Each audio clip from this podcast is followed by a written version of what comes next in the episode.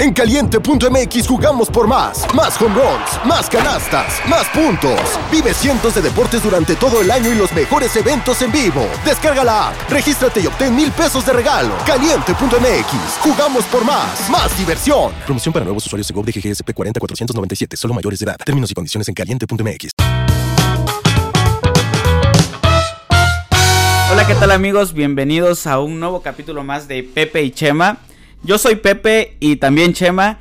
Y hoy tenemos un invitado que de verdad, eh, cuando yo lo conocí, fue hace aproximadamente dos años, fue en el 2020, recuerdo. 2020, 2021, no sé, más o menos ahí como a inicios de, de 2021 pudo, pudo ser. Eh, yo di un curso en la Ciudad de México de cinefotografía para iluminar y trabajar este tipo de cosas. Y llegaron varias personas, eh, uno de ellos de Veracruz, si no me, si no me estoy equivocando. Este, y justo cuando estábamos haciendo la plática de, de, de, conocernos, de saber eh, qué tipo de producciones de video hacen, hubo una persona en especial que robó toda mi atención. Y hoy se encuentra con nosotros Hola, ¿qué tal, amigo René? Es un gusto y un placer que estés aquí. Muchas gracias por aceptar la invitación. Bueno, pues lo, dices bien, fue en el 2000. 2021, este, específicamente eh, quiero decirles que bueno, soy oriundo de Córdoba, Veracruz y en efecto tuve el, gran gusto de conocer a Chema y, bueno, pues hoy compartiendo algo muy interesante que para los que son amantes de los fenómenos paranormales y que les gusta pues eh, tocar estos temas, estoy seguro que se van a pasar un rato muy entretenidos. Ok, amigo, no sé, digo, eh, eh, eh, es una, una, una, pregunta, tal vez ya no te acuerdes, pero no sé si te puedas presentar como te presentaste en aquella ocasión que nos comentabas. Yo me dedico a hacer este tipo de videos. Hace casi 11 años sucede que buscando contenido, buscando qué hacer, sacamos un programa que se llamaba Cuéntaselo al patrón, así se, se, llama la, la radio donde trabajaba en ese momento como locutor y, fíjate que lanzamos este proyecto de, hacer un programa de radio donde de manera local la gente nos contara sus historias. En aquel momento, cuando inicia el programa, obviamente no había ninguna clase de conocimiento de causa. En mi vida había yo, eh, me había yo involucrado en este género que era el de los fenómenos paranormales. Y pues bueno, les tengo que decir que a lo largo de, de tantísimos años han pasado cantidad de cosas que no se lo pueden imaginar. Y bueno, pues en la parte en la que conozco a Chema fue porque ya estábamos produciendo nada más el programa de radio, sino salíamos a hacer investigaciones en campo y había que tener el conocimiento necesario para poder abordar eh, y con, prácticamente poder mostrarle a la gente ya en imágenes todos esos fenómenos, ¿no? Que, que, la verdad, pues, dan para hablar demasiado y, en esta noche estoy seguro que les voy a contar cosas bastante interesantes. Pero, pues bueno, de esa manera es como abordo el fenómeno paranormal ya con 11 años este, al aire con ese programa. Ok, amigo. Yo me acuerdo que cuando nos conocimos, justo mencionabas, ¿no? Eh, he grabado exorcismos y ese tipo de cosas. Y todos nos volteamos a ver así de Ah, cabrón, o sea, sí lo que lo que haces está es interesante, digo, casi no no no este no conoces a personas que se involucren en ese tipo de, de cosas y aparte estamos ahí en el en el Teatro Frufru, que también tiene sus, sus historias bien densas. Sí, sí, sí, fíjate que de, de, ese lugar cuando curiosamente cuando cuando vi lo del lo del curso que que, que para empezar este me, llamó mucho la atención cuando, cuando mencionaron el Teatro Frufru. Había escuchado hablar de dos o tres leyendas urbanas sobre ese lugar. Y digo, lo constatamos en el momento en el que abordamos el teatro, este, con estos personajes que están a la entrada y la leyenda urbana de que en el último piso hay un diablo eh, con las alas abiertas. Este pues prácticamente una escultura. Digo, no tuvimos la oportunidad de, subir a verlo, pero sí, ¿no? Muy enigmático, un lugar bastante frío. Eh, digo, está en la Ciudad de México, pero más allá de eso, con, con mucha historia, ¿no? Y se sentía ahí en el lugar. Claro. Y amigo, ¿tú cómo llegas, eh, cómo, llegas a, estas, este, a estas investigaciones? Eh, cómo, nace el amor a, esto? Y pues posteriormente, eh, ¿qué fue tal vez ese, ese, ese impacto que tú recibiste que, que, te hizo decir, este tema me gusta, quiero investigar más? ¿Qué, has vivido? Mira, ahí, te voy a, me, voy a, a, a poner a contarles desde prácticamente de cómo inicia a los casos más espeluznantes que he podido ser testigo, pero ahí les va. Resulta ser que buscando contenido, decía yo que qué podría impactar a nivel radiofónico que pudiese eh, catapultarnos dentro de, la localidad en la que yo este, radico. Entonces dije, ¿por qué no contamos historias de terror? Para ese punto, yo había escuchado hablar de La Llorona, había escuchado hablar de los nahuales, había escuchado hablar de los brujos y brujas, de la brujería, había oído hablar de los chamanes, había oído hablar de fenómenos paranormales, de fantasmas, de espíritus y cantidad de cosas, pero no tenía conocimiento de causa.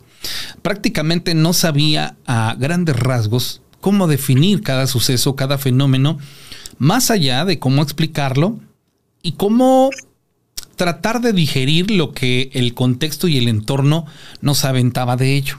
Entonces, te tengo que decir que a lo largo de los años, bueno, pues tuvimos la oportunidad de empezar a escuchar historias. Esas historias se convirtieron en, de cierta manera, repetitivas. Hablando de la llorona, en muchos aspectos, la mayoría de la historia o de las historias abordan ciertas eh, similitudes. De la misma manera los nahuales, de la misma manera los duendes, de, la misma manera los chaneques, de la misma manera este, las personas poseídas. Y al pasar los años, empezamos a dominar prácticamente el conocimiento sobre este, este tipo de sucesos. Y ahí viene la parte interesante. Cuando empiezas a abordar fenómenos y empiezas a involucrarte de manera indirecta con lo que la gente te cuenta. Así como hay historias muy por encimita, hay otras tantas muy profundas que nos hicieron entender ciertos aspectos del ser humano. Aquí vienen aspectos que tuve que conocer una vez que me comencé a involucrar. Nosotros tenemos por, digámoslo así, una situación convencional, tal vez no sé si es eh, usos y costumbres, si tenga que ver con, lo que la misma familia nos, nos, nos hace pues ver de, de, la vida misma. Y solemos ser seres que nos sugestionamos por todo. La sugestión tiene, digámoslo así, un efecto en el ser humano. Una persona que está sugestionada es como tener una puerta en su interior y abrirla para recibir cantidad de cosas. Para ese instante todavía yo no tenía el dominio de lo que es la cuestión energética, de lo que significa el bajo astral, del poder que tienen los entes, ¿no? Y las manifestaciones sobre todo. Y vienen las primeras situaciones. Después y de los primeros cinco, cinco años de escuchar historias, por estarnos sugestionando, pasaba que llegaba yo a casa, y se los digo así tal cual, en aquel entonces era yo, todavía era, era soltero, y llegaba yo a la recámara de mis hermanas, mis hermanas son menores que yo. Hoy en día, digo, estoy hablando desde hace 11 años. Ya era una persona adulta, inclusive tenía yo como 28 o 29 años. Y llegaba yo a sus recámaras, prendía la luz y decía, ¿me dan chance de quedarme a dormir con ustedes? Me volteaban a ver y me decían, ¿qué? Miren, no me juzguen, pero es que estoy iniciando un proyecto y, tal cual, este, pues me ha dejado conocer cosas de los fenómenos paranormales y pues aunque ya llevo algunos años este, haciendo estas cosas, pues se me ocurrió apenas este, comenzar a tener miedo.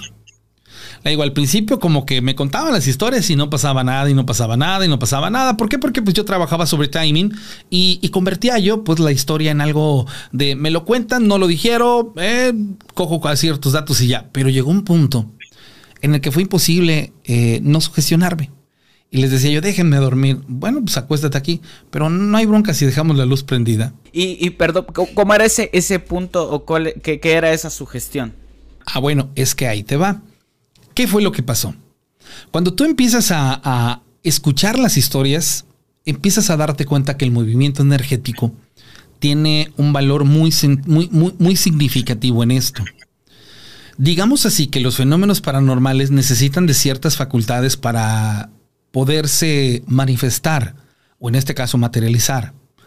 Y que del otro lado hay personas que tienen el poder, la facultad de contarte una historia y que realmente están inmersas en cuestiones de fenómenos paranormales, gente que realmente está con problemas de, de, o que más bien que están manifestando posesión, etc, etc, etc.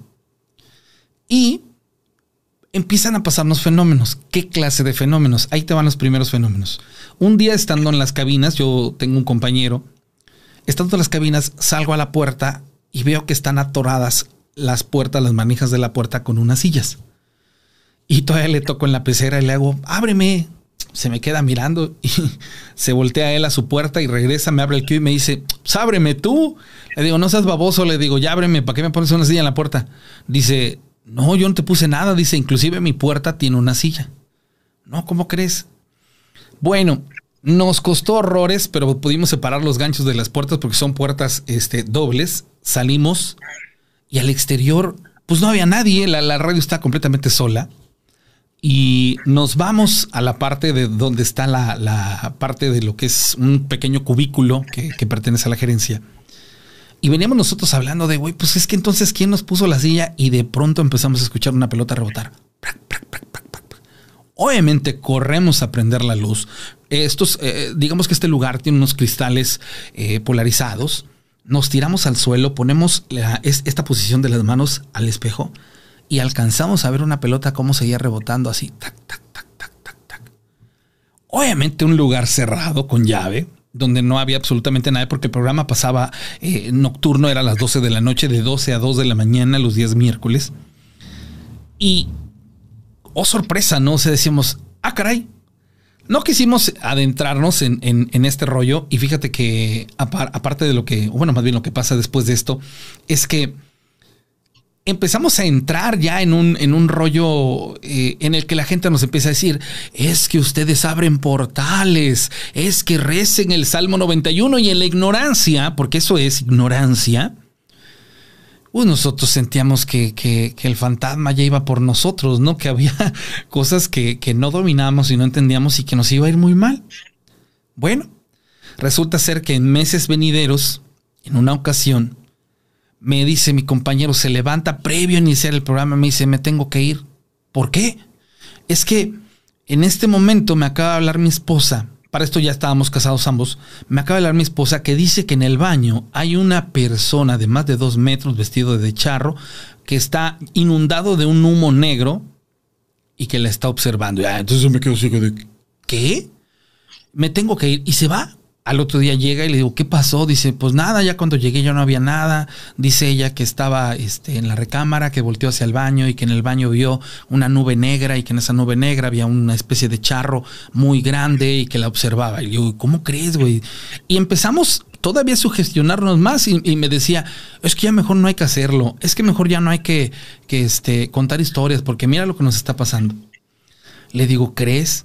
Bueno, lo que sigue es que semanas después llego a casa un domingo, me siento en la cama y, me recuesto y me dice, eh, me dice este, mi esposa, oye, este, ayúdame a hacer tal cosa. Entonces yo no le hago caso y me quedo dormido así de lado sobre una especie como de montículo en una de las camas. Y wow, o sea, en ese momento yo me transporto a la, a la cabina de radio aquí hago un previo. Días antes de esta situación que les estoy platicando, estaba yo dormido y eran, no sé si las 3 o 4 de la mañana, se levanta mi esposa de la cama, ya teníamos un bebé, y me empieza a golpear, así tal cual. Entonces yo me despierto, le digo, ¿qué te pasa? Y me dice, ¿quién es esa mujer? Y yo, ¿cuál mujer? La del cuadro. Y ya miraba la pared y había, ahí tenemos un cuadro de, un, bebé que está en unas manos. Dice, esa mujer, dice, mírala, se está burlando de mí. ¿Quién es esa mujer? Y yo, pues no sé. Pero yo, pues obviamente espantado, ¿no? Y ella entonces después se desvanece y se vuelve a quedar dormida. Pero sí había una mujer pintada en el cuadro. No, no, no. Eran unas manos con un, con un bebé. Así. Ok.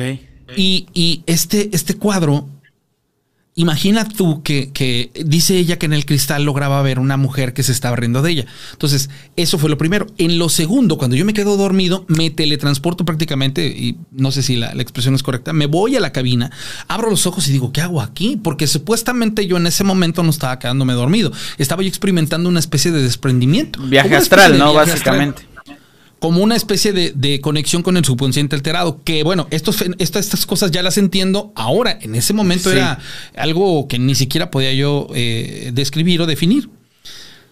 Aparezco en la cabina y estando ahí, entra mi compañero, me dice, agáchate, agáchate, porque vienen por nosotros. Y yo, ¿quién viene por nosotros? Dice, ahorita te digo, se sale de la cabina. Me quedo encunclillado y por la extraña razón que sea, pierdo la vista. Me quedo ciego. Y justamente cuando me quedo ciego, y, digo me quedo ciego porque tenía los, ojos abiertos y solo veía oscuridad, se abre la puerta y siento la esencia y el perfume de una mujer. Y justamente cuando se para junto a mí, no sé por qué lo relaciono con lo que le había pasado eh, en, en los días pasados a mi esposa. Y digo, si esta es cuestión de brujería, aquí me voy a dar cuenta, voy a saber quién eres. Y sujeto sus piernas eran muy delgadas. Y siento un vestido aterciopelado, largo, largo hasta los tobillos, y lo empiezo a subir hasta que me encuentro una cintura muy chiquita y una piel que empiezo a tocarla. ¿Y cómo sé que es mujer? Porque al subir mis manos tocó prácticamente parte de, de, la, de, los pechos de ella y llego a su cuello. Y sentí yo un cabello largo que me, que me llegaba vaya, por todos los antebrazos, y la agarro del cuello y dije, voy a saber quién eres, y la tiro contra la, alfombra, yo obviamente sin vista, solamente con la pura intuición, el, el sentido, este, los otros sentidos alerta, y empiezo a apretar el cuello y le digo, dime quién eres, y en una de esas, se desaparece de mis manos. Entonces, obviamente entro en un sentido de desesperación y yo estaba viendo a mi esposa doblar la ropa y yo dije, es que tengo que hacer algo para que me despierte y empecé a balbucear, ayuda, ayuda, ayuda, ayuda. Hasta que ella como que notó algo raro y ve y me mueve me dice, ¿qué tienes? Y despierto y le digo, gracias. Me dice, ¿qué estabas soñando feo? Le digo, no. Le digo, pero me pasó esto, esto y el otro. Órale, qué fuerte. Pero la sensación, disculpa, pero la sensación fue tal cual de estar en el espacio, en el lugar, de, del tacto, todo fue muy vívido. Hoy te, te, puedo decir que lo que yo experimenté en esa ocasión fue un contacto con mi subconsciente alterado por medio de un como especie de desprendimiento o viaje astral. No fue nada de sugestión. No, no fue sugestión, ahí ya entraban otros factores. Bueno, entonces, como ya empezamos a experimentar cosas que no conocemos, que desconocíamos y que pues técnicamente dices, ¿cómo es que me puede estar pasando esto venido de, de solo contar y escuchar historias? Y dijimos, ¿sabes qué? Le vamos a parar, o por lo menos ya, nos vamos, ya no nos vamos a clavar en las historias. Y empezamos a escucharlas, pero ya no las escuchábamos para profundizar en ellas. O sea, ya no abordábamos el tema hasta, hasta prácticamente deshebrar eh, eh, la historia y llegar a, sugestionarnos más, sino que empezamos a, tocar, a tocarlas como por encimita. Entonces, hubo una temporada, una época de, de, cinco o cuatro años en las que, o sea, esa cosa nos, nos, nos llevó a, clavarnos en este rollo. Y después de eso, le tuvimos que bajar a, la intención con la que escuchábamos y hacíamos el programa. Hasta que aparecen las redes sociales. Cuando llega el factor de redes sociales y yo entro con el programa a radio y redes sociales, entra un factor bien interesante, el sincretismo. ¿Qué es el sincretismo dentro de este ámbito? Imagina tú que empezamos a contextualizar historias locales, pero ahora de manera más grande. Claro. Por medio del internet escuchábamos hablar de nahuales, brujas, la Llorona, pero ya no hablábamos de un contexto nada más específico, sino ya me contaban, por ejemplo, del, pie grande en Estados Unidos, ya me contaban de, la bruja en, en, Estados Unidos, en Sudamérica, en lugares como Argentina, Uruguay, Perú, este, gente de Ecuador, gente que estaba en Colombia, gente que nos hablaba inclusive de Italia, una persona mexicana que, que, radicaba en Italia, que le gustaba mucho el programa porque pasaba, allá pasaba en la mañana y nos hablaba y nos contaba por medio del sincretismo lo que nosotros externábamos, pero ya con las referencias locales de los lugares de donde nos llamaban. Esa parte fue fundamental porque es la que a mí particularmente me lleva a adentrarme al conocimiento de los fenómenos a tratar de absorber la mayor cantidad de conocimientos, pero ya obviamente utilizando tres herramientas. Me involucré en dogmas, me involucré en escuelas y obviamente este tuve por ahí la, fortuna de encontrarme eh, de manera local chamanes, tisiles y abordar cosas y fenómenos, o sea, que ya tenían que ver con, con, con cuestiones más allá de una simple historia. Y aquí es en donde a mí se me facilita el involucrarme en fenómenos paranormales hasta llegar lo que les decía ese día, a grabar exorcismos, que no es cualquier cosa, a estar en una, eh, llamémosle así, una operación eh, de manera mm, espiritual, este, obviamente abordar temas como por ejemplo de, de, Jacobo Greenberg, este, de lo que hacía en, en, su momento, bueno, pues una, una mexicana muy reconocida, que era Pachita, con, con las famosas este, operaciones espirituales, pero ya abordo un montón de temas, pero desde una manera más, este, más científica, como investigador, ya con conocimiento de causa, ya eh, obviamente este, plantado pues en, un factor bien interesante que es lo energético, este, hasta dónde puedo llegar, qué puedo hacer, qué no puedo hacer. Y bueno, de ahí se vienen una cantidad de historias muy diferentes en contexto de lo que fue la primera etapa del programa que yo, yo realizo. Ok, qué interesante y, me imagino que, que, la sensación de ustedes al momento de, de, digo, los cinco años anteriores de que se relajó el programa, esa sensación que ustedes tuvieron eh, ha de haber sido demasiado fuerte como para decir, sabes que vamos a frenar esta situación y pues me parece muy interesante lo que me cuentas. Eh, ya platicando contigo cuando estábamos hablando, este, que me contaras un poquito de, los temas eh, que, abordas, me comentaste el tema de los nahuales, el tema de la llorona, el tema de la brujería, de los duendes. Eh, para dar como esta, esta pequeña introducción, también me comentabas que tú haces investigaciones y rompes mitos o leyendas. Eh, de manera científica. Nada más como un, breve, este, una breve explicación. ¿Cómo es esa cuestión científica para que podamos ya entrar a estas historias que tú has vivido? Eh, esto es simple. Ojo, aquí hay dos o tres cosas que les tengo que dejar en claro para que las personas que vean este contenido tengan conciencia de que no es juzgable. Les explico. Punto número uno. Yo no soy dueño de la verdad absoluta. Punto número dos, solo emito opiniones y en todo momento apreciaciones de contextos, entornos, etc., etc., basado en la experiencia de otros fenómenos o de otras historias. Por tanto, lo que yo comparto, lo que yo les digo, es simplemente el desarrollo de dónde inicié, en dónde estoy parado y todo lo que ha tenido que haber para llegar a ese punto. Abordemos el tema de las llorona. Ahí le da.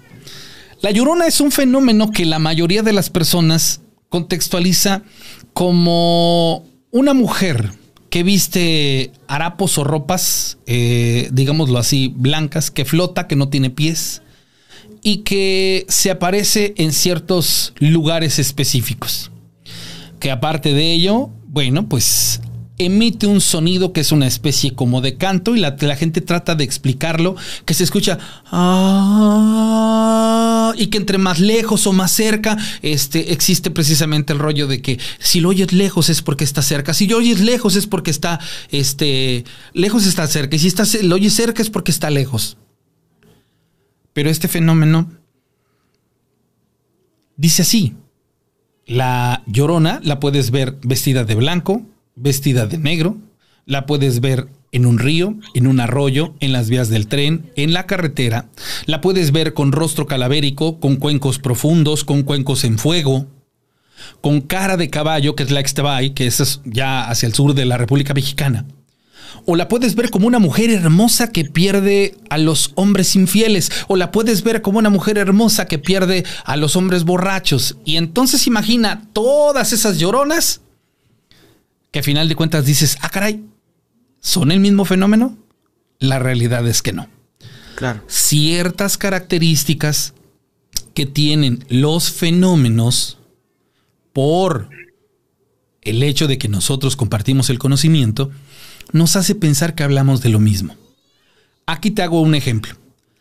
en cierta comunidad, en algún momento, que fuimos a una investigación, conozco una persona que dice, fíjate que les voy a contar algo. La otra vez pasó que una señora iba con su hijo y el hijo iba con el amigo. Y en el auto en el que iban, al llegar a donde está una especie de vado, se voltearon y fueron a caer al río. Estando en el río, cuentan que el joven prefirió salvar al amigo. Tiempo después se supo que lo hizo porque eran pareja y por ello dejó morir a la madre. Y desde entonces la madre se lamenta en ese lugar y se escucha cómo dice el nombre del hijo. Y entonces la gente ha grabado con su celular audios donde se escucha un llanto que menciona un nombre. Y ese nombre es como si dijera Gerardo. Y la gente dice, la llorona. No, realmente es un personaje local de esa comunidad que tuvo un accidente, que falleció. Y una persona que fallece en esas condiciones muchas veces no transmuta o no trasciende. Y al no trascender es una energía que se queda atrapada en un suceso. Y aquí tal vez tendría yo que romper y empezarles a explicar de qué pasa con las emociones de los seres humanos cuando nosotros dejamos fragmentadas nuestras emociones en sucesos y que esos sucesos a la larga nos convierten en personas vulnerables para fenómenos paranormales, para ser prácticamente nosotros testigos de ello. Pero bueno, regresándonos aquí, imaginen ustedes que la llorona como tal la podemos explicar de la siguiente manera. La manifestación de la llorona es una carga energética que encuentra la forma de materializarse. ¿Cómo lo hace? Observemos un tren irse y pasar por las vías y nosotros nos quedamos quietos y lo vemos irse. Las ruedas, al generar fricción, generan campos electromagnéticos. Y entendamos que las energías que son estos espíritus son eso, energía.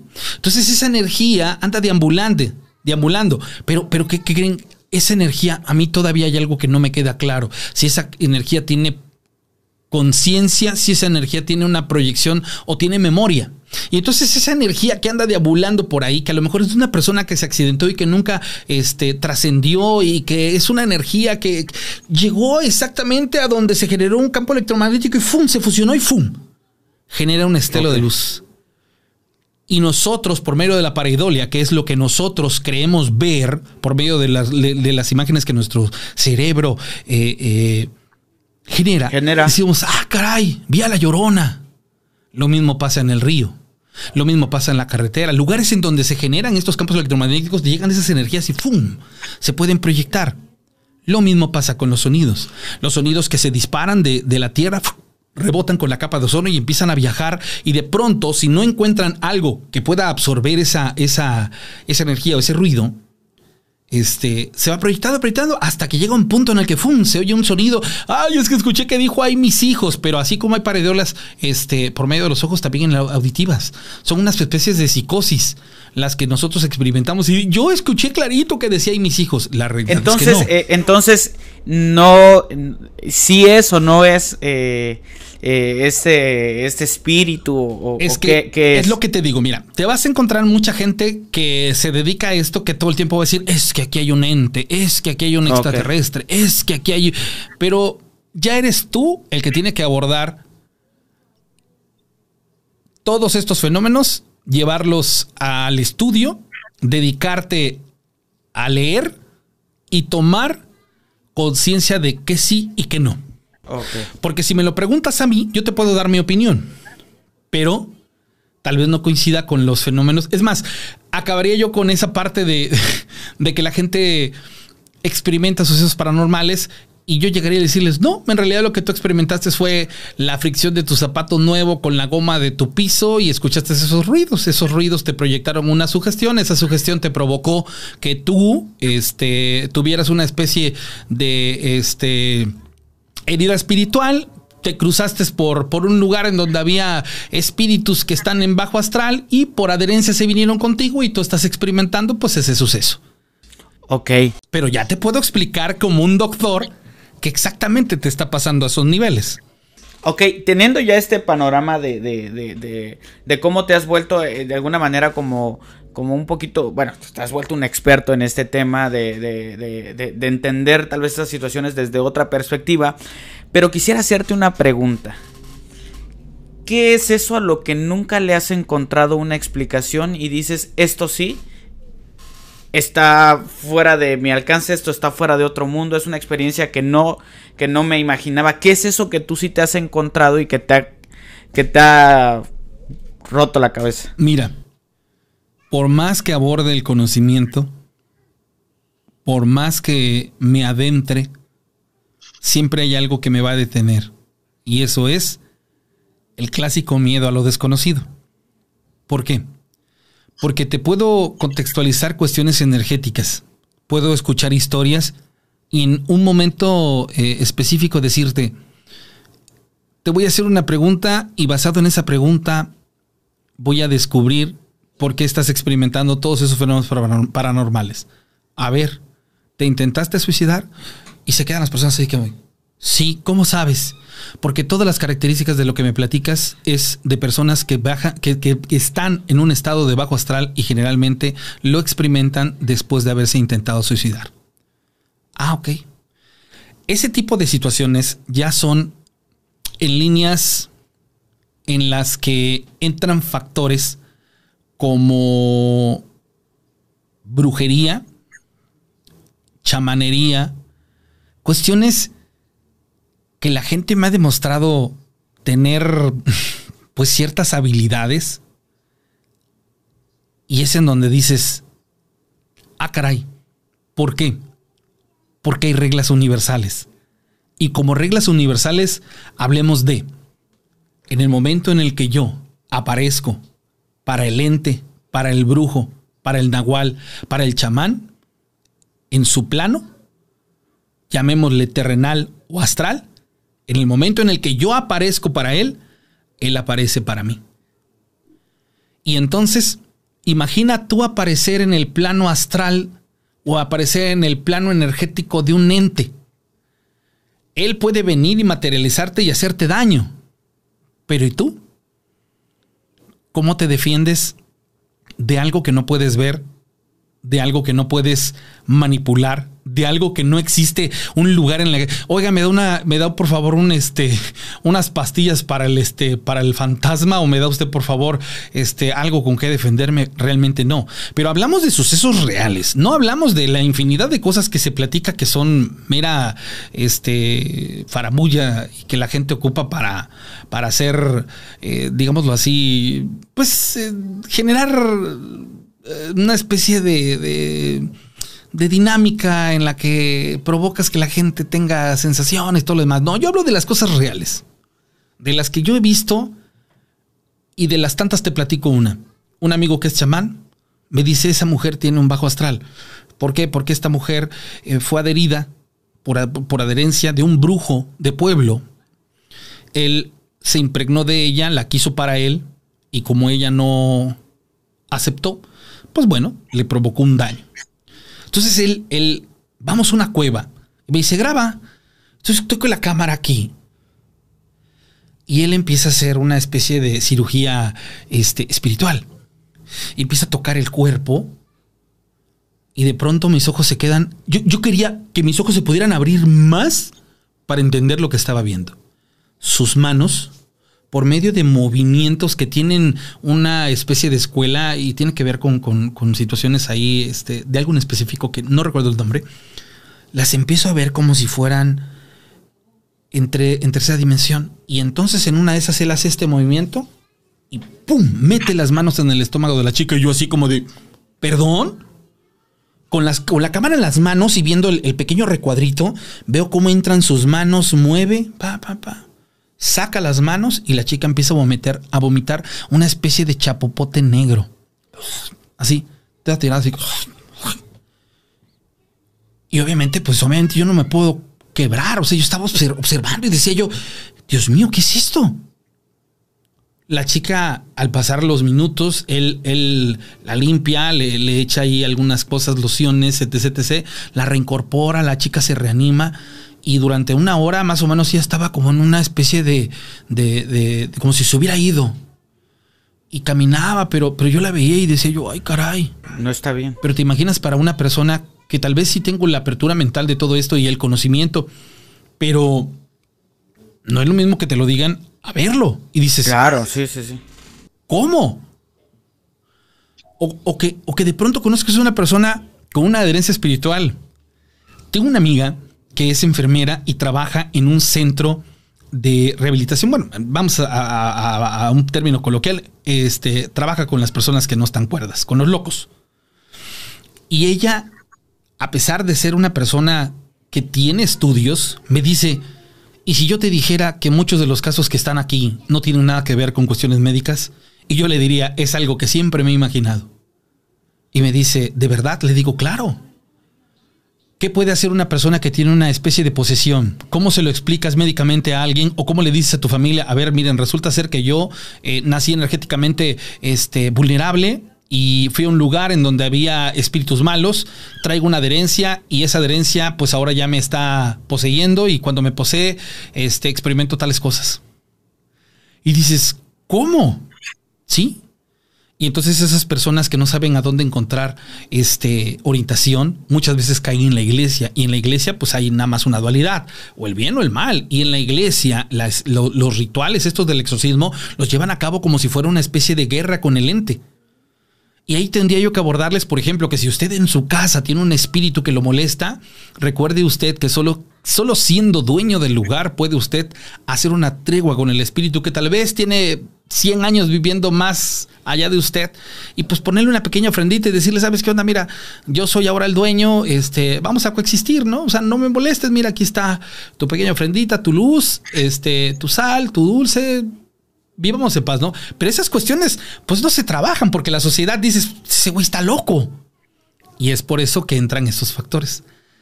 Aquí te platico una historia. Imagina que llega un joven y ella, mi amiga, lo recibe, lo observa y le dice, ¿qué tienes? Dice, ahorita nada, pero me preocupan las fechas. ¿Por qué? Dice, porque ya pasaron 20 días y faltan 8. ¿Para qué? Para algo que me pasa todos los meses y que nadie me cree. Ella le dice, ok, entiendo. En su momento lo platicamos. Pasan los días y en el primer mes a ella le toca ver cómo este joven se encuentra sentado con las piernas dobladas y le dice, oye tú, con una voz completamente diferente, ven. En ese instante ella dice, ok, ya sé lo que está pasando. Dime, ¿qué hora es? Son las 9.40 de la noche. ¿Qué día es hoy? Jueves. ¿Hay manera de que me obsequies un cigarro? Sí. Gracias. Le da su cigarro, se pone a fumar. ¿En qué año estamos? En tal año. ¿Y en qué ciudad? En Orizaba. Y este fulano, ¿qué hizo? Está aquí por ti. Ah, caray. Sí, no debe ser fácil entender. ¿Y cómo es que tú sí entiendes? Entiendo porque me involucré en los fenómenos paranormales y a pesar de ser una persona estudiada, eh, le doy cabida a este tipo de cosas. Muy bien. Bueno, yo voy a estar unas horas más aquí. Y como sé que seré bien recibido, esta ocasión no le voy a hacer nada. Pero dile que cuando yo quiera entrar, me acepte. Que por las buenas es mejor. Ok, yo le platico. Se duerme la persona, despierta y se supone que despierta la persona, eh, la que llegó al principio, y le dice, tranquilo, ya me tocó verlo. Pero esta vez no me dolió. Dice, es que dice que cuando él venga, que lo aceptes, que no tengas miedo. Pero anda, platícame qué fue lo que pasó. Dice, no lo sé. Dice, solo sé que hace cuatro o cinco años fui con unos amigos a una especie de día de campo. Y llegamos a un lugar en donde dicen que se llevó a cabo una batalla de la revolución. Y a partir de ahí empecé a tener esas posesiones. Pero mi familia no me cree. Piensan que estoy loco. Por eso estoy aquí. Te estoy platicando la historia de la manera más telenovelesca que pueda haber, porque realmente el contexto fue, aunque igual, con otro tipo de expresiones. Pero imagina entonces que esta persona tuvo una adherencia de un espíritu que lo posee, que cuando lo posee lo único que hace es preguntar en qué año están, en dónde están y se fuma un cigarro y se va. Y la persona reacciona y dice, ay caray. Pero ese tipo de fenómenos, cantidad de personas que han sido víctimas de posesiones, posesiones de espíritus que al morir quedan enfadados, esa energía, de lugar de transmutar, cambia y empieza a ser una energía que se manifiesta, pero en contextos malos o en, tenores de agresividad, de hacer daño. Y esto es solo un poquito de las muchas cosas que se pueden relacionar dentro de este tipo de fenómenos paranormales. Ok, y te hago una pregunta. Eh, ¿Cómo es que este ser le hace daño a esta persona? ¿Qué es lo que hacía antes que ahora no le duele, en teoría? Algo que, he podido observar en las historias, que cuando tú de manera consensual aceptas al huésped, o en este caso a la persona que te va a poseer, es como que te pierdes, como que te vas a descansar a dormir y ese, ese espíritu posee tu cuerpo. Pero cuando te rehusas, dice la persona que es como si le estuvieran arrancando a él el espíritu del cuerpo, lo estuvieran sacando de su cuerpo y la otra persona entrando y le provocaba dolor. Eran dolores en la cabeza, en el cuerpo, o sea, dolor, dolor literal, un dolor que dice que, se ponía él en, posición fetal y ¡ah! ¿Por qué? Porque lo estaban arrancando para poderlo poseer. Y esta, esta historia me catapulta a una que me súper sorprendió y que, bueno, esto se llevó a cabo en el norte del país. Si estoy en lo correcto, en Ciudad Mante o Monterrey, no recuerdo exactamente. Pero ahí te va. Resulta ser, hablando de posesiones y hablando de los famosos hermanitos, que son ya otros contextos, pero bueno, que tiene que ver con cuestiones espirituales. Un grupito de amigas, cinco para ser exactas, y de pronto una de ellas empieza así como que a choquearse y ¡pum! Se le queda mirando a otra y le dice, hija, la de enfrente respinga y dice, perdón, hija, soy yo, tu mamá. ¿Perdón? Mira, dice, necesito que hagas esto por mí. Quiero que le digas esto a tu hermano, quiero que le digas esto a tu hermana, quiero que hagas esto con tu padre. Mientras la otra persona la observaba y se quedaba así como de, ¿cómo?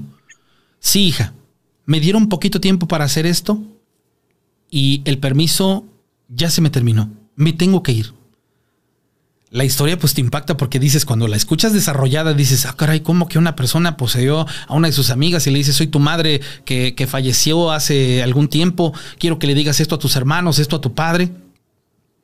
Para las personas que son espectadoras, eso es lo que, lo que agarra y dices, wow. Pero para los que estamos un poquito más allá de, de escuchar estas historias, dices, ¿cómo que te dieron permiso? ¿Quién te dio permiso? ¿en dónde estabas? Y esa es de, las, de la pregunta que tú me hiciste, las cosas que te martillan la cabeza cuando empiezas a encontrar en historias ciertos aspectos como ese. ¿Cómo que te dieron permiso de venir?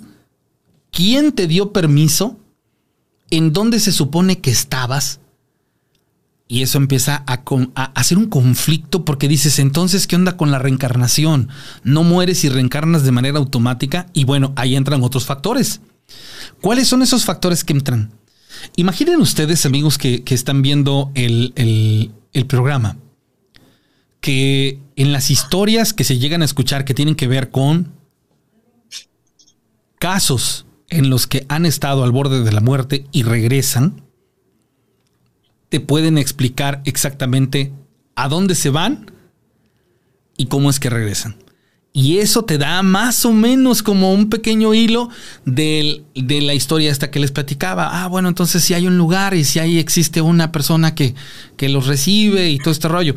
Pero tendríamos que abordar otro rollo. Y por ejemplo, ahí en ese tipo de aspectos ya entran los factores de los fenómenos que no tienen que ver con lo paranormal, sino las otras razas, este, de, de bueno, razas extraterrestres y, y, pues vamos a poder empezar a hablar de los pleyadianos. Y yo, tan grande amigo Chema, tan inmesurable que una cosa nos va a llevar a la otra y nos podríamos inclusive pasar las horas hablando de esto, pero hay muchas cosas muy específicas que nos dan datos bien interesantes. Y si usted quiere entender el fenómeno paranormal, digámoslo desde un aspecto más lógico, le sugiero que vea la cueva de Platón. De ahí arranque. Después, hágase o cuestiónese el dogma, piérdase y una vez que esté perdido, cimente usted prácticamente su cosmovisión y a partir de ahí empiece usted a tener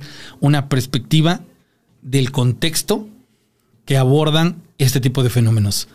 Podemos decir, perdón amigo, este, que todo está conectado.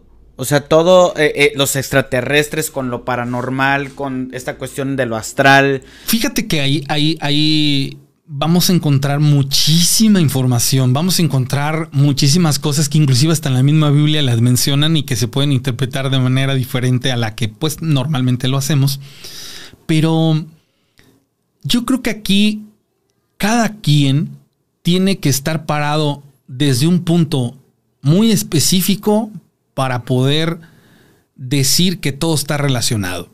¿Por qué? Porque, híjolas, es muchísima la información y poco el tiempo que tendrían para abordarla. Entonces, creo que ya es algo que cada quien tendrá que definir. Ok. Qué interesante, amigo, esto que, que, me comentas, que platicas. Eh, dentro de esto, de esto que hablábamos, eh, por ejemplo, tengo una duda, me surgió una duda ahorita que, platicabas. Regularmente, pues todas estas... Eh, eh, ¿Cómo le llamas esto? Implantación, cuando una persona eh, toma posesión de otra. O posesión, como tal se llama posesión. Ok, posesión. ¿Por qué regularmente son entes malignos, digámoslo así? ¿O también existen estas posesiones, pero de entes que son buenos? Mira, eh, se supone que, hay personas que tienen conexión con espíritus buenos, que espíritus que, se dedican a, hacer el bien, o más bien en este caso a, curar a las personas. Pero, híjolas amigos, sería muy, muy aventurado que yo te dijera que este tipo de fenómenos tienen una causalidad o van de la mano de algo en particular. La dualidad entre el bien y el mal, digo, es un claro ejemplo de que así como existen las posesiones de entes malignos, pues obviamente tiene que haber una parte que equilibre las cosas por sentido común, pero no son tan, digámoslo así, palpables como las otras, las de bajo astral.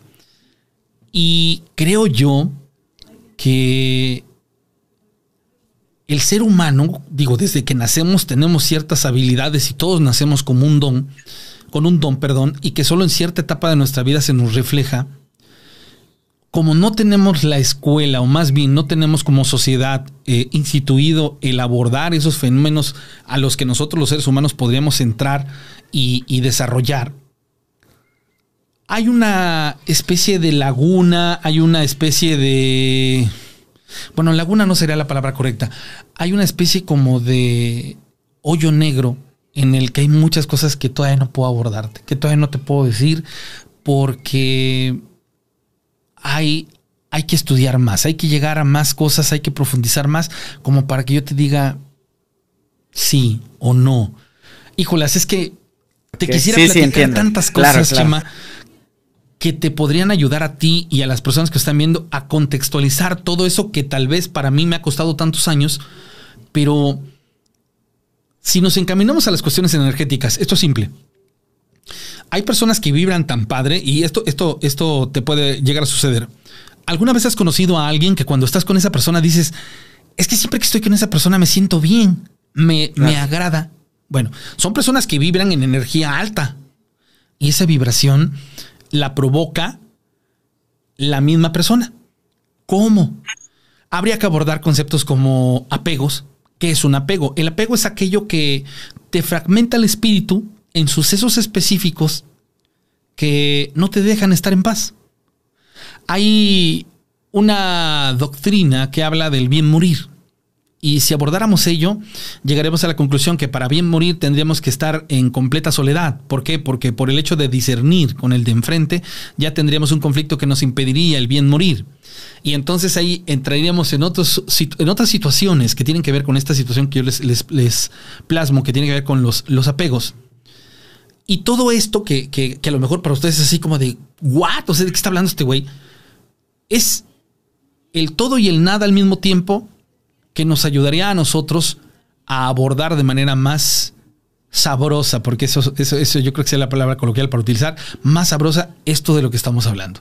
¿Por qué? Porque, así como lo dices, todo está relacionado, pero a la vez es todo y a la vez es nada. Claro, híjole, no, pues yo nunca había pensado que esto fuera tan, tan, tan, tan extenso, que abarcara ciertos temas que, o bueno, por ejemplo, cuando mencionaste los extraterrestres, para mí como que eran dos cosas que estaban divididas, pero que ahora que lo mencionas, pues seguramente tienen relación. Yo justo platicaba con una persona hace, hace poco y me decía, este, estábamos platicando de los viajes astrales. Yo le he dicho que desde que empecé a leer sobre eso, lo he intentado, ya tengo más o menos como unos seis años intentándolo y que justo cuando, cuando estoy cerca del desprendimiento, que estoy sintiendo una vibración en el cuerpo, no logro hacerlo o pasan ciertas cosas. Él me, él me menciona desde su experiencia, desde sus conocimientos, me dice es que hay veces que ellos no te... Eh, eh, eso hacen para proteger tu cuerpo y no te dejen salir, porque supuestamente él menciona que eh, pues, los extraterrestres como que cuidan esa parte para que tú no salgas. Eso es lo que me mencionaba. Y ahí fue cuando yo empecé a relacionarlo un poco, pero ahora que tú lo mencionas, pues se me hace todavía mucho más interesante, ¿no? ¿Quiere, quiere, eso que tú estás platicando, Maurita, búscate un antropólogo y que te hable de aquello que ocurrió hace 200 años cuando nos cambiaron el chip y nos pusieron a trabajar, más bien a producir. El, el mexicano como tal, de, hablando ya de, épocas muy atrás, nosotros teníamos la habilidad de conectarnos con nuestro subconsciente alterado única y exclusivamente por medio del sueño.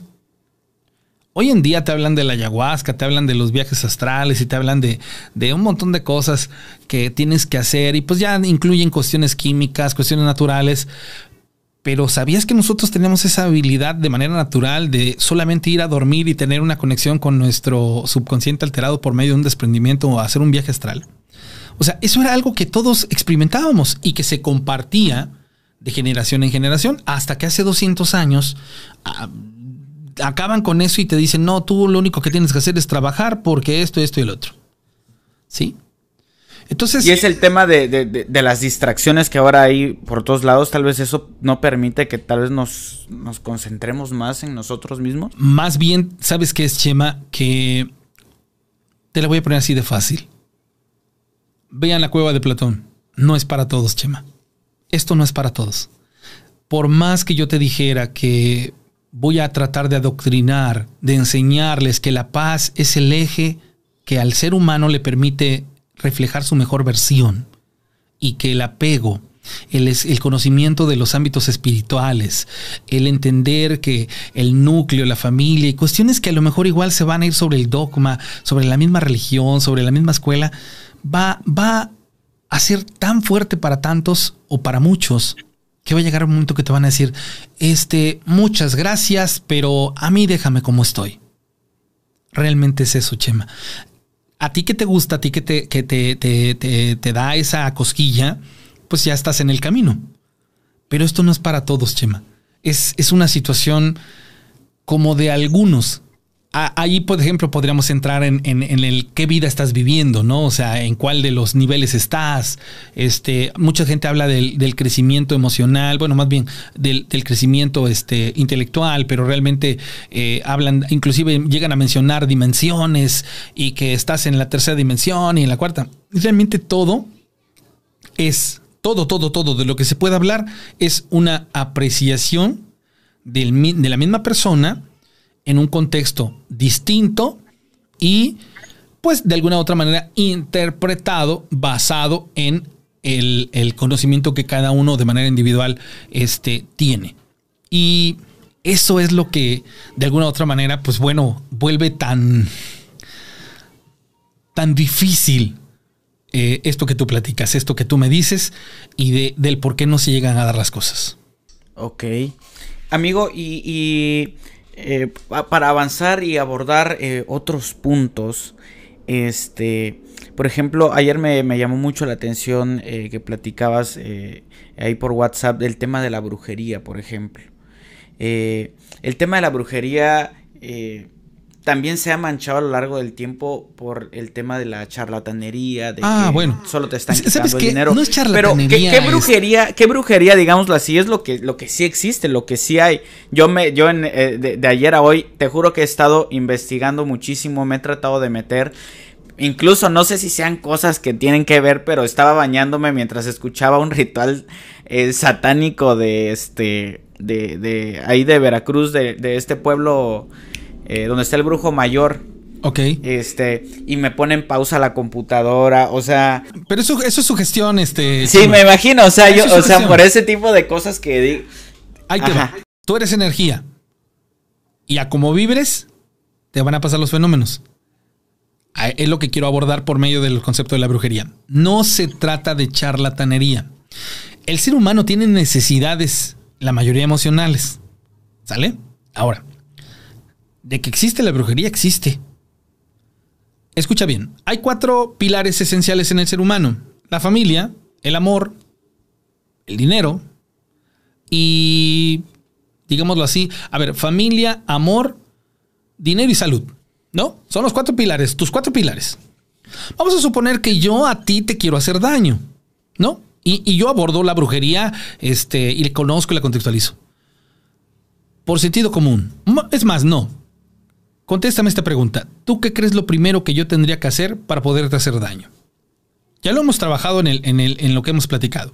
¿Qué es lo primerito que tendría que hacer para ponerte como quiero tenerte para poderte facultar un daño? Eh, ¿Afectar mis emociones? Afectar tus emociones. ¿Por medio de la qué? Eh... Sugestión. Ok. Imagina que una mañana te despiertas, abres tu puerta y te encuentras un montículo de arena o de, de tierra negra. Y después te encuentras unos huevos rotos en tu ventana. Y después unas lociones y después unas cosas envueltas. Al pasar de los días, ¿cómo vas a estar? Claro, ya voy a estar con toda la sugestión. Y sin embargo, solamente son elementos físicos que yo llevé a tu puerta. Es más que yo traje a tu, a tu, a tu perspectiva, a tu panorama, a tu, a tu eh, entorno, ¿no? Hay una, perdón que te interrumpa, pero justo yo, yo yo sufría de, esta cuestión de cuando crees que estás, eh, estás enfermo. ¿Paranoia? no. ¿No tienes eh, paranoia? No, no, no. Es cuando em, tú crees que estás enfermo y, tienes los, los, síntomas y este tipo de cosas. Me olvidó el padecimiento, ya lo escribimos por aquí. Este. Y justo yo leí un caso de un asesinato de un grupo de, de personas que hicieron un ejercicio que iban a decirle a cierta persona del grupo que no se encontraba en ese momento, oye, este, te ves pálido. Y después llegaba otro, oye, te ves más flaco. Al paso del tiempo, esta persona, eh, dentro de este ejercicio, terminó muriendo. No tenía absolutamente nada, no sabían qué era. Que fue su gestión. Y fue su gestión. Ahora, Chema, imagina eso en tintes de lo desconocido. O sea, es por eso que la gente cae, es por eso que la gente no tiene como que la fuerza emocional de entender que lo que está experimentando, que lo que le está pasando, realmente no tiene nada que ver con cuestiones específicas reales. La brujería existe, sí, claro, pero no va en las líneas en las que la gente muchas veces cae y cree. Por eso ¿En qué líneas la necesidad el charlatán llega y pues o sea te dice, es que eh, yo veo que te están haciendo daño y se meten a tu Facebook y bajan una foto y la ponen en un frasco con alcohol y dice llévatelo a tu casa y mañana me lo traes y luego abren el frasco, sacan una hoja y te enseñan la foto ya este toda este borrosa por el alcohol en el que lo metieron y dices, ay, es que es mi rostro, ya ves, te están haciendo daño, 10 mil pesos y te curo. Pero es la necesidad de la persona la que hace que llegue a eso. No hay otra cosa. Ahora bien. ¿Quiénes son, ¿quiénes son los verdaderos brujos? El, el que es brujo brujo, o sea, el que la neta se la sabe, en tres días te lleva al panteón, amigo. En tres días. ¿Cómo en tres días? ¿En tres días te mata? ¿En tres en días, tres días te, mata? Yo tengo un amigo que, que la neta es muy tigre para esas cosas y un día me enseñó a utilizar los espejos de obsidiana y sí me fui de espaldas, hermano. Hay gente que tiene el don, que a nivel energético maneja cosas muy cañonas. Pero eso ya es parte. ¿Por qué he llegado a eso? Porque me he involucrado. Porque hay gente que me ha observado y que ha dicho, este güey tiene el conocimiento y se lo puedo compartir. Ven, te voy a enseñar algo más. Y yo así como de, ay, carijo, ya lo absorbí y luego voy de este lado. Pero es un fenómeno que se va dando dentro de los que participamos de las cuestiones paranormales. Hay dos líneas. La de el güey que te va a decir que todo tiene que ver con cuestiones paranormales y te va a decir cantidad de estupideces. Y la que es la de estudio. La que es de, de, realmente entender que esos fenómenos no tienen más allá del sentido común y que son reales, pero pues uno los faculta. O sea, el ser humano es el que tiene el poder de hacer todo eso. Tú naces con un don, lo que pasa es que no lo desarrollas. Ok. Oye, amigo, y digo, yo sé que eh, también tenemos un temita ahí con el tiempo. Tenemos eh, aproximadamente 15 minutos. Este, espero que eh, nuevamente puedas estar con nosotros. Tengo muchísimas dudas, muchísimas preguntas. Yo te puedo a, las veces que tú quieras, amigo. Ok, perfecto. ojalá, me permitas eh, invitar a tu público para que si en, si en, algún momento y le gustan las historias de terror pueda ver mi, mi, programa. Claro, ¿eh? claro. si gustas, antes, porque te voy a pedir un favor antes de que, de que nos vayamos, quiero que, quiero que pienses en aquella historia eh, que tú viviste, una, historia que, tal vez tú viste o que te pasó a ti. Eh, si gustas, antes de que, de que pasemos con eso, me encantaría este, que de, tus redes sociales, cómo te pueden contactar. Claro que sí, mira, para la gente que le gusta el fenómeno de lo paranormal, el canal que deben de buscar es hoy en, redes sociales, aparezco como historias de miedo con la rana, que ese es mi, mi mote artístico y los misterios del mundo vean, entren al canal y, bueno, hay, algunas temporadas, hay muchos programas, también este, estoy en Spotify y bueno, ustedes pueden ahí chutarse los programas, son de historias que la gente nos va contando. Y bueno, esas, esas son las redes sociales. Si en algún momento ustedes quieren contarme su historia, bueno, ahí en los canales aparece mi número telefónico y yo con gusto escucho su historia porque eso es lo que más me gusta escuchar las historias. Ahora bien, Vamos a entrar a la historia. Son muchas historias, eh, Chema. No, no, no, no es una. Te puedo. Ok, pero sí vas a venir para, para, para más partes. Claro. Tenemos un trato. Ok, va. Es más, algún día te hago un, Por favor. 50 de historias, vaya. No te preocupes, son 10 años oyendo historias. Pero te voy a, te voy a platicar una que me sucedió hace. No, no tendrá ni seis meses. Y ahí viene una parte bien importante. Dice un dicho, el que no quiere ver sombras no sale de noche. Y yo, a pesar de que abordo muchos contextos de estos fenómenos, siempre ando ávido de aprender más cosas y de estar en el lugar donde no debo de estar y de hacer las cosas que no debo de hacer. Bueno, en una ocasión estando aquí en, en, el estudio, recibo una llamada de una persona que conozco y me dice, oye, es que fíjate que en la casa se manifiesta un nahual. Y yo, ah, caray, ¿cómo? Sí, dice, mira, es un animal que cae y ya pasó algo. ¿Qué pasó? Mi hijo eh, se cansó de estar escuchando que este animal cayera en, la azotea. Agarró un arma, agarró una escalera, se sube y al momento en el que él llega a la parte de la azotea, ve una especie de avestruz con las piernas dobladas, con una cabeza chata, con los ojos amarillos aquí en la, en la parte de la cabeza Dice, y lo observó. A partir de ahí se puso bien mal. Este, él eh, ya no quiere regresar a la casa. Y yo así como de, ay, caray, ¿cómo crees? Sí, dice, es un nahual, ¿no? Y, pero ¿por qué definimos, no? Que es un nahual. No, pues que es un animal que, que se transforma. Eran como tres animales en uno solo. Y bueno. Ok, le digo, este, dame chance, le hablo a un, a un amigo colaborador y este, y si es posible, mañana vamos a tu casa. Órale va. Normalmente este tipo de situaciones siempre lleva un chamán a alguien que sí le sabe a las cuestiones energéticas, por si nos ponemos mal. La cuestión está que no sé por qué extrañamente no le marqué. Solo le dije a mi otro colaborador. Y curiosamente al otro día se nos suma una persona ajena que llegó a mi casa.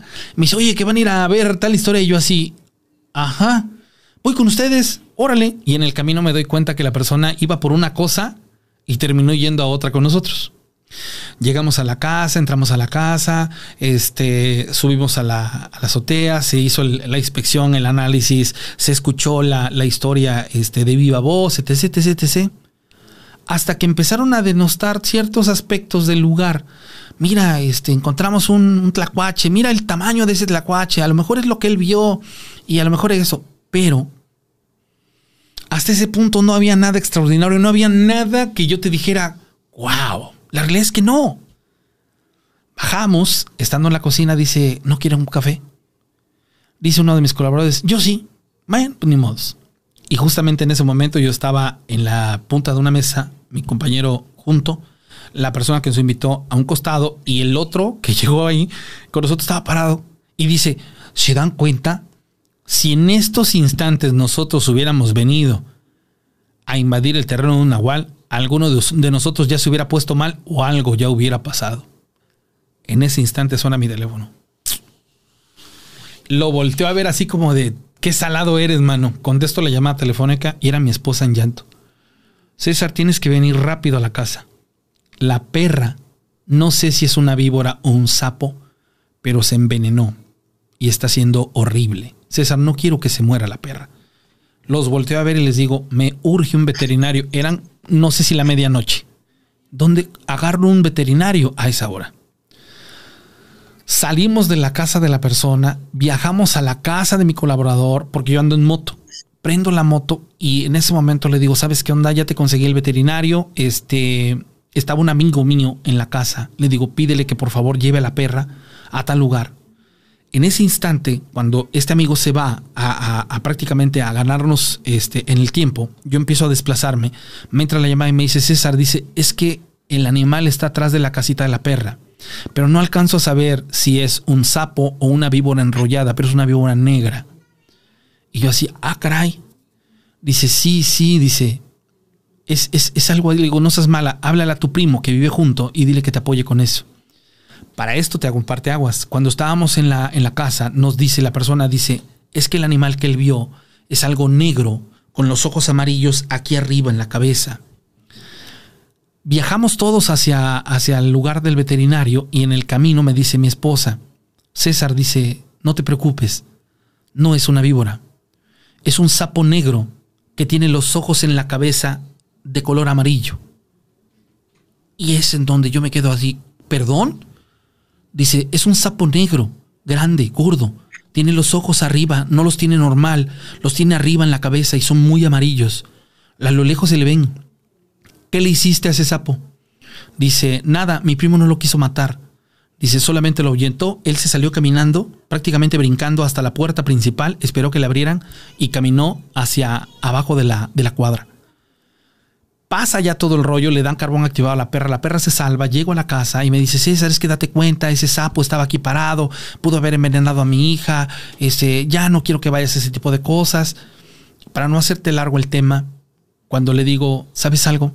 que el animal que fuimos a buscar, la descripción que tú me diste del sapo era supuestamente del nahual que se aparece allá. Y tú no sabías absolutamente nada. Dice, ¿lo ves? ¿Lo ves? Dice, entonces date cuenta cómo te estás metiendo en cosas que no, que no debes. Entonces empezamos a tener un conflicto. Hablo con mi amigo el chamán, a la mañana siguiente prácticamente no dormimos, llega a mi casa, me dice, ¿por qué no lo mataste? Le digo, no quiso, le dice, no, tenías que haberlo matado, dice, para que él supiera que así como tú apareciste en su plano, él apareció en el tuyo y tú estabas consciente de eso. ¿Por qué? Dice, porque de esa manera tú le dejabas ver que tú también tenías dominio sobre el conocimiento o el conocimiento sobre este tipo de cosas. Dice, pero no te preocupes, dice, vamos a hacer algo para que esté, para que sepa que si se mete contigo, se mete con ustedes, va a pasar una situación. Y nosotros sabemos en dónde ir a buscarlo.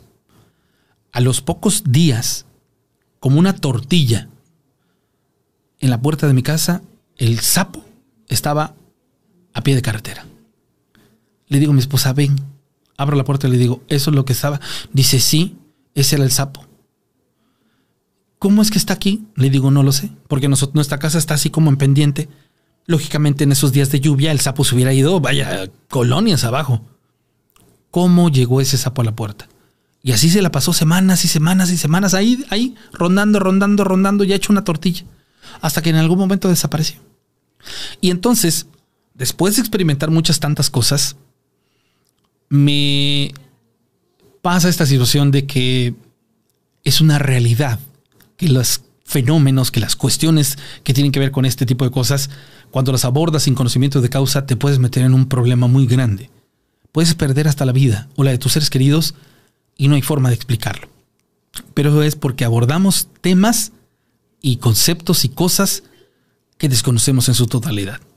Pero esa es una de las tantas historias que te puedo platicar de fenómenos que hemos experimentado. Híjole, me dejaste. Me dejaste choqueado, me dejaste pensando. Yo he investigado un poco de nahuales desde ayer y todo este tipo de cosas y, me, impresiona mucho tu historia y cómo coincide con, con testimonios de otras personas. Eh, eh, digo brevemente antes de, irnos, yo recuerdo y ahorita asocio una imagen eh, que viene a mí de, niño de 11, 12 años, de que un tío me dice, oye, ¿sabes qué? Este, bebía al lado de nosotros y en la parte del baño él tenía estas, estas tejas y de repente dice que él estaba en el baño y de repente cae un ave en picada, rompe la teja y cae exactamente al lado de él. Dice, si yo hubiera estado un poquito más a la derecha, me mata por el simple golpe. La sorpresa de todo esto y, donde yo empiezo a cuestionarme es que el ave sale caminando de la casa y vecinos eh, de la vuelta que también son familiares eh, le comentan después, porque él cuenta la historia, le comentan, yo sí lo vi caminando por aquí. Y, se, y dice, y se veía que iba golpeado el, el, animal. El animal. Entonces es, es, muy interesante el tema de los nahuales. Sí, sí, sí. Y sobre todo, ¿sabes por qué? Porque como ya la urbanidad ha llegado y se ha extendido, muchos de ellos han tenido que irse a refugiar a lugares muy, muy lejanos y ya es poco común eh, entablar eh, situaciones de ese tipo de cosas por lo mismo. Pero llega a ser súper impactante, Chema, y créemelo, en, otra oportunidad o en las que tú necesites, te puedo eh, acompañar y platicar muchas cosas muy interesantes de esto. Claro que sí, amigo. Muchas gracias de verdad por, por, por tu tiempo, por tu buena disposición. Y agradezco estas historias y créeme que sí, sí, sí te voy a estar molestando, sí quiero que vuelvas a estar aquí. Eh, yo sé que tienes infinidad de historias y hay muchas dudas y escribí una hoja llena de preguntas este, que ya tendremos oportunidad de contestarlas en otro momento. Quiero darte las gracias, eh, René. Síganlo de verdad. El, el, canal de YouTube es una locura. Yo ayer me puse a escuchar muchas historias y la verdad es que me dejaron pensando, me dejaron choqueado, historias a las que ya no les encontré una explicación coherente. Este, y que no solo hay un testigo, ¿no? Sino que hay muchos. Me tocó escuchar la historia de una persona donde habían 16 cuates ah. y los durmió. Es fuertísima. La, la, la bruja, la bruja, la matriarca con sus hijas, ¿no? ¿Cómo le dice? Más vas a tardar en sacar el machete que yo en cortarte la mano. No, o sea, Sí, o sea, sí, sí es que sí te topas con unas historias bestiales que dices, ¡ay, güey! Sí, no, no, no, sí, la verdad es que me, dejas este, pensando y sobre todo pues eh, me, me, da esta situación de querer, de querer seguir investigando, de querer seguir leyendo. Este, y pues bueno, seguiremos platicando de esto en otra oportunidad. Muchas gracias de verdad por, por darte el tiempo de estar aquí. Este, de verdad, gente, síganlo en sus redes sociales. Se las vamos a estar dejando los enlaces en la parte de abajo para que ustedes puedan llegar de una manera mucho más fácil. Y pues nada, amigo, nuevamente gracias, gracias por estar aquí y nos vemos muy pronto. Gracias, Chema. Amigos que ven, Pepe y Chema, un placer estar con ustedes. Soy César René Morales Trujillo, del canal de Historias de Miedo con la Rana y los Misterios del Mundo, y estoy a su entera disposición. Gracias, Chema.